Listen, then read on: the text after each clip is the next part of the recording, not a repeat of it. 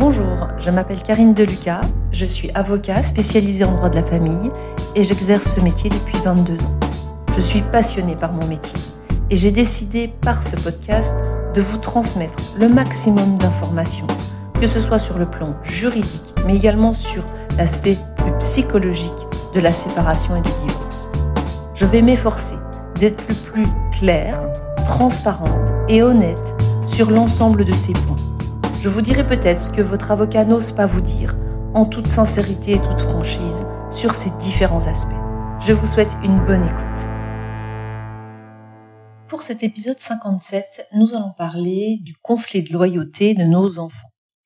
Euh, ce sujet revient souvent dans la bouche des magistrats, des avocats, euh, sans que les parents ne comprennent véritablement quelles sont les conséquences ou comment fonctionne ce conflit de loyauté. Alors, je vais essayer de, le définir. Alors pareil, hein, je, ne rentre pas dans, les subtilités psychiques et psychologiques très profondes. Je ne suis euh, que avocat, mais en tout cas, je vais pouvoir vous dire ce que j'en vois moi dans l'exercice de mon métier et comment peut-être aussi un petit peu l'éviter.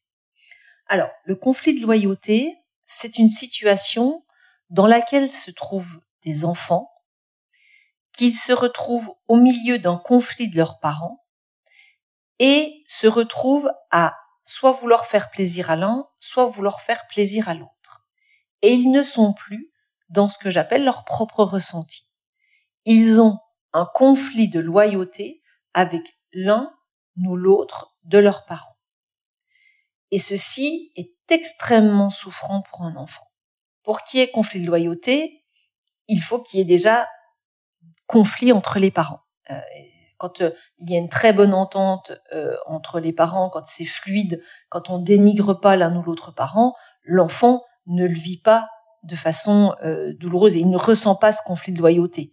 Il se sent libre de pouvoir aimer aussi bien son père et sa mère sans avoir peur de blesser l'un ou l'autre. Parce que le nœud du conflit de loyauté, il est là.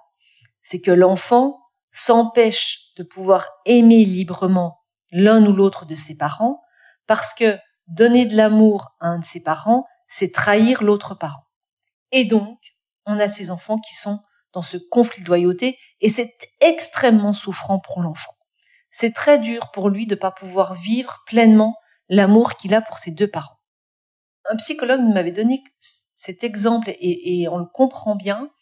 Euh, quand un des parents critique l'autre parent, euh, ça arrive hein, dans les séparations de façon souvent importante où un des parents va dire du mal euh, à, à son enfant de l'autre parent.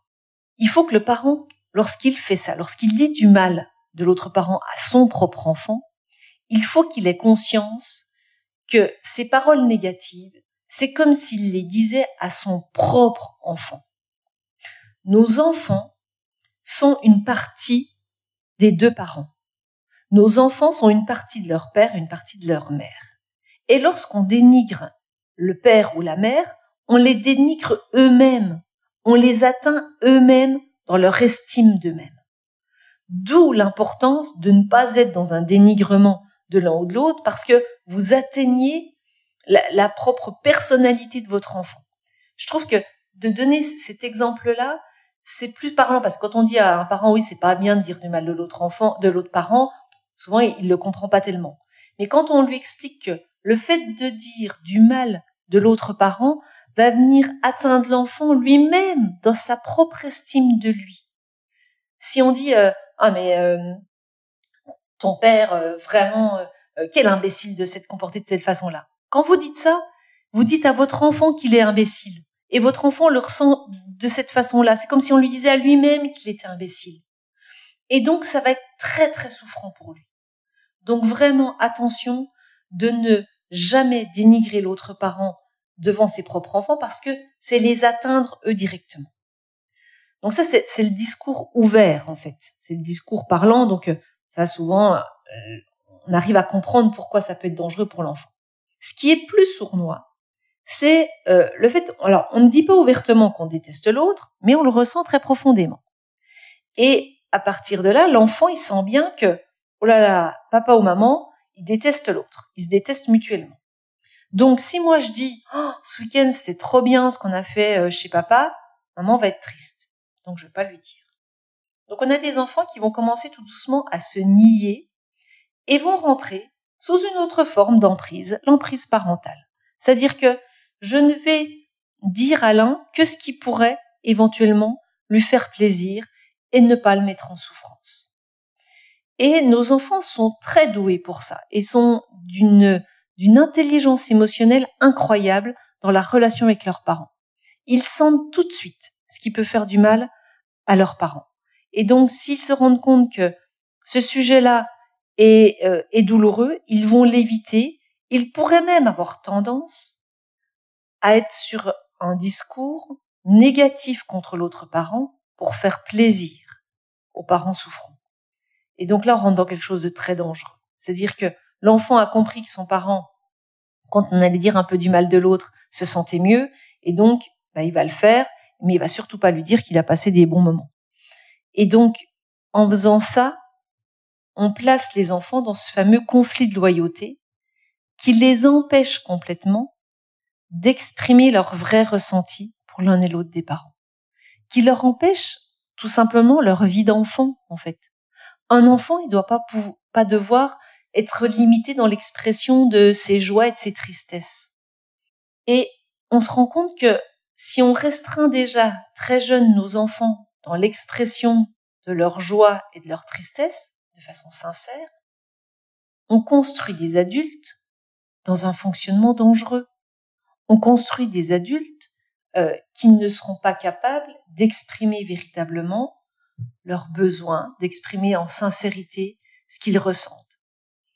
C'est déjà le plus difficile. On a tous du mal euh, à, dire avec sincérité ce qu'on ressent. On a du mal à s'écouter, à pouvoir dire alors qu'est-ce que je ressens? Bon, je ressens ça, il faut que je l'exprime. C'est déjà difficile pour n'importe quel adulte. Mais quand l'enfant a été construit de façon à ne jamais dire ce qu'il pensait véritablement, en tant qu'adulte, ça crée des catastrophes, tout ça.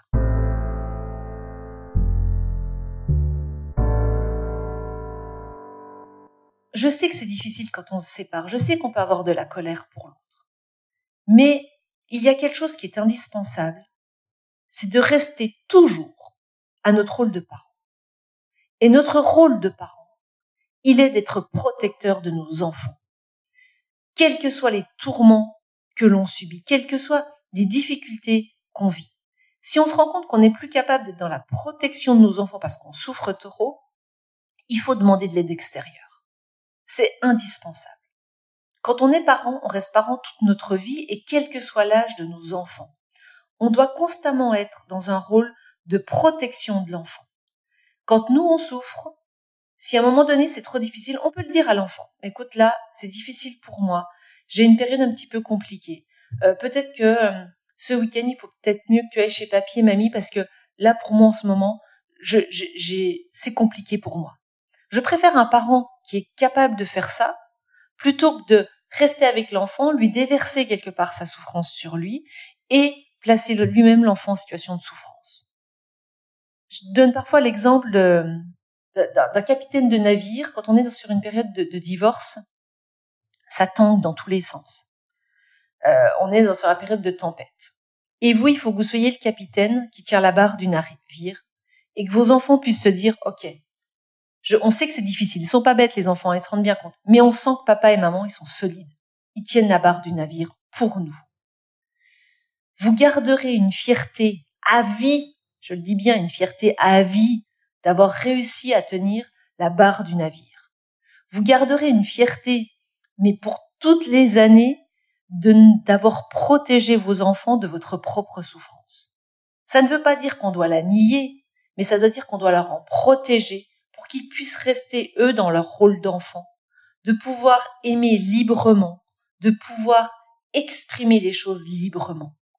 S'ils n'expriment pas librement, c'est qu'on les a pas suffisamment protégés. Alors, c'est difficile, hein, je le sais, et, euh, et on a tous nos moments où euh, on dérape un peu, et puis c'est normal, et ça sert à rien de s'en vouloir et de se flageller. Par contre, ça doit rester un objectif. Et quand à un moment donné, on n'a pas été bon, ça peut arriver, c'est normal. Par contre, on le dit aux enfants. Tu vois là, je me suis énervée sur papa. Je me suis énervée euh, et en fait, ben j'aurais pas peut-être pas dû le faire euh, devant toi parce que ça a pu te rendre triste ce que je viens de dire et je m'en excuse. Excusez-vous toujours lorsqu'à un moment donné on dérape. C'est normal de déraper quand c'est difficile et c'est difficile une séparation. Mais si possible, quand on sent que on a pu avoir des propos qui ont pu être blessants pour l'enfant, allez lui dire qu'on s'en excuse, que lui, il n'a pas à subir ce genre de propos, que lui, son seul rôle d'enfant, c'est de grandir, de s'amuser, de pouvoir passer des bons moments avec ses deux parents, et quel que soit ce que eux sont en train de vivre à ce moment-là, et que l'amour qu'ils ressentent pour l'un et l'autre des parents, il est juste, il est important. Un enfant grandira mieux lorsqu'il a des bonnes relations avec ses deux parents. Gardez ça en tête.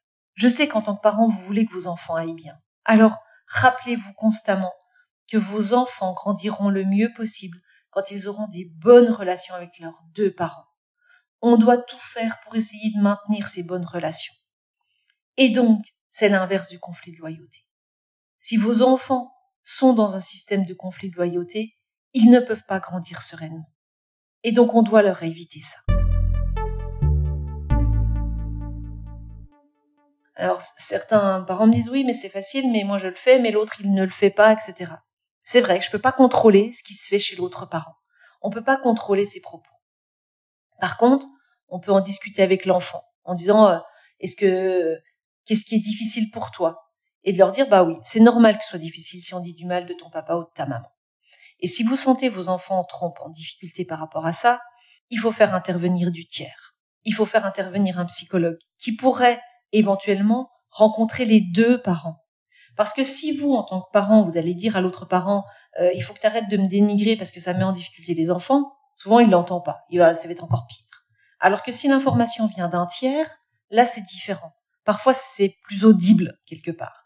Ou même euh, de la maîtresse d'école, ou vous voyez, de trouver un tiers en qui l'autre parent pourra avoir confiance, pour qu'on puisse lui dire, voilà, on sait qu'il y a de la souffrance, mais attention, là ça met en souffrance l'enfant. Comment est-ce qu'on pourrait un petit peu mieux le protéger de tout cela?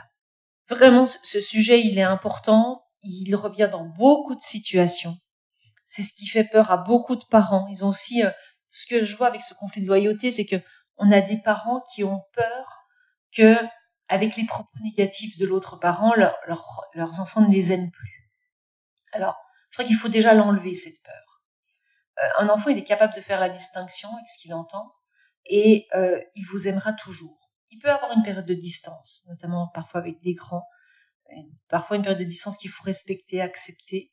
Euh, mais mais l'amour et l'attachement, ils l'ont toujours. C'est quand on se met à en douter que le lien il s'abîme. Ne doutez pas de l'amour que vos enfants ont pour vous. Plus vous vous mettez à douter, plus vous-même vous abîmez la relation. Donc, ne doutez pas de l'amour que vos enfants ressentent pour vous. Ayez bien en tête que lorsque vous dénigrez l'autre parent, c'est l'enfant lui-même que vous atteignez et c'est lui-même que vous mettez en difficulté. Ayez en tête que si ça arrive de dénigrer parce que on a dérapé et autres, dites-le à vos enfants et pensez à vous en excuser. Et la dernière chose, gardez bien en tête que vos enfants grandiront le mieux possible en ayant des bonnes relations avec les deux parents. Et même si vous, vous êtes en colère contre l'autre, vous ne supportez plus l'autre personne, dites-vous que il est de l'intérêt de vos enfants qu'ils aient une bonne relation avec les deux parents et qu'ils puissent s'exprimer dans leur joie et leur tristesse le plus librement. Vous aurez une vraie relation avec vos enfants s'ils sont capables de vous dire les choses franchement. S'ils sont capables de vous dire Oh, c'était trop bien là chez papa. Oh, c'était trop bien chez maman. Sans avoir peur de votre réaction. Sinon, votre relation, elle devient faussée. Mettez vos enfants dans un contexte où ils puissent vous parler librement de tout, avec avec franchise, honnêteté sur leur joie et leur souffrance. Parce que ce qui me semble la plus belle chose dans notre rôle de parent, c'est la qualité du lien qu'on a avec eux, la qualité de la relation de confiance. Et pour qu'ils puissent être en confiance, pour que la relation soit saine, faut qu'ils soient libres, libres de leurs paroles, sans avoir peur de la réaction de leurs parents. Voilà, ce sujet était euh, important et parce qu'il touche euh, voilà aux enfants parce qu'ils touchent à, des sujets complexes. Mais euh, voilà, prenez bien, essayez de voilà de, vous imprégner de, ces mots parce que je sais que c'est difficile. Je sais que quand on a de la colère, c'est compliqué de pouvoir garder cette distance-là. Mais euh, restez le, capitaine qui tient le navire, de, qui tient la barre du, du navire parce que vous en serez fier véritablement pour la suite. Je vous laisse mon adresse mail si vous avez besoin de me contacter, avocat.carinedeluca.fr. Vous pouvez également euh, donner un avis sur cet épisode ou le partager pour des personnes qui pourraient en avoir besoin. Je vous souhaite une bonne écoute, une bonne semaine et à très bientôt.